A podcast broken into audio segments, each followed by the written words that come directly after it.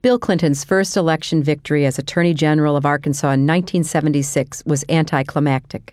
He had won the primary in May and had no Republican opponent. The big show that year was the presidential contest between Jimmy Carter and Gerald Ford. I was thrilled that Carter won the national election. Bill and I had to move to Little Rock, which meant leaving the house we had been married in. I had to decide what to do next, and I began to seriously consider joining a private firm. The Rose Law Firm was reputed to be the oldest firm west of the Mississippi. I had gotten to know one of the partners, Vince Foster, while I was running a legal aid clinic at the law school. After 1976, Vince and another Rose Firm partner came to see me with a job offer. I joined the litigation section, and the two lawyers with whom I worked most were Vince and Webster Hubbell. Vince was one of the best lawyers I've ever known and one of the best friends I've ever had. If you remember Gregory Peck's performance as Atticus Finch in To Kill a Mockingbird, you can picture Vince steady, courtly, sharp but understated, the sort of person you would want around in times of trouble. Vince was born and raised in Hope, Arkansas.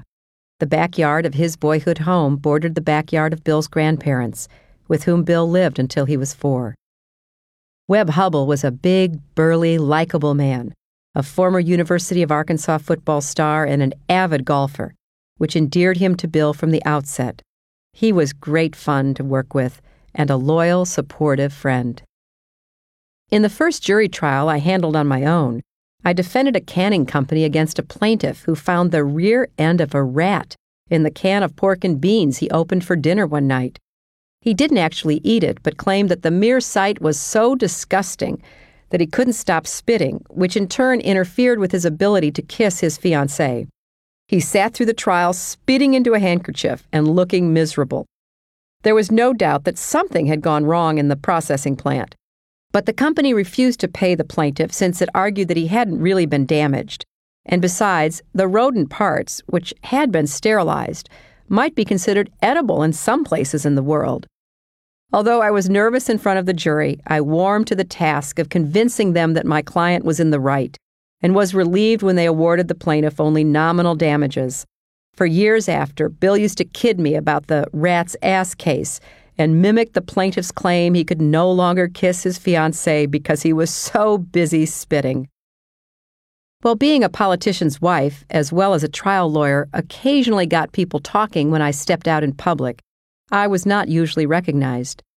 Once, another attorney and I chartered a small plane to fly to Harrison, Arkansas for a court appearance, only to land at the airstrip and find there were no taxis. I walked over to a group of men standing around the hangar. Is anybody driving into Harrison? I asked. We need to go to the courthouse. Without turning around, one man offered, I am. I'll take you. The man drove an old junker stuffed with tools so we all crammed into the front seat and headed for Harrison. We barreled along with the radio blaring until the news came on and the announcer said, Today, Attorney General Bill Clinton said that he would be investigating Judge so and so for misbehavior on the bench. All of a sudden, our driver shouted, Bill Clinton! You know that son of a bitch, Bill Clinton? I braced myself and said, Yeah, I do know him. In fact, I'm married to him. That got the man's attention, and he turned to look at me for the first time. You're married to Bill Clinton? Well, he's my favorite son of a bitch, and I'm his pilot. This was when I noticed that our Samaritan had a black disc over one eye. He was called One Eyed Jay, and sure enough, had been flying Bill in little airplanes all over. Now I just hoped old One Eyed Jay's driving was as good as his flying, and I was grateful when he delivered us to the courthouse safe and sound, if a bit rumpled.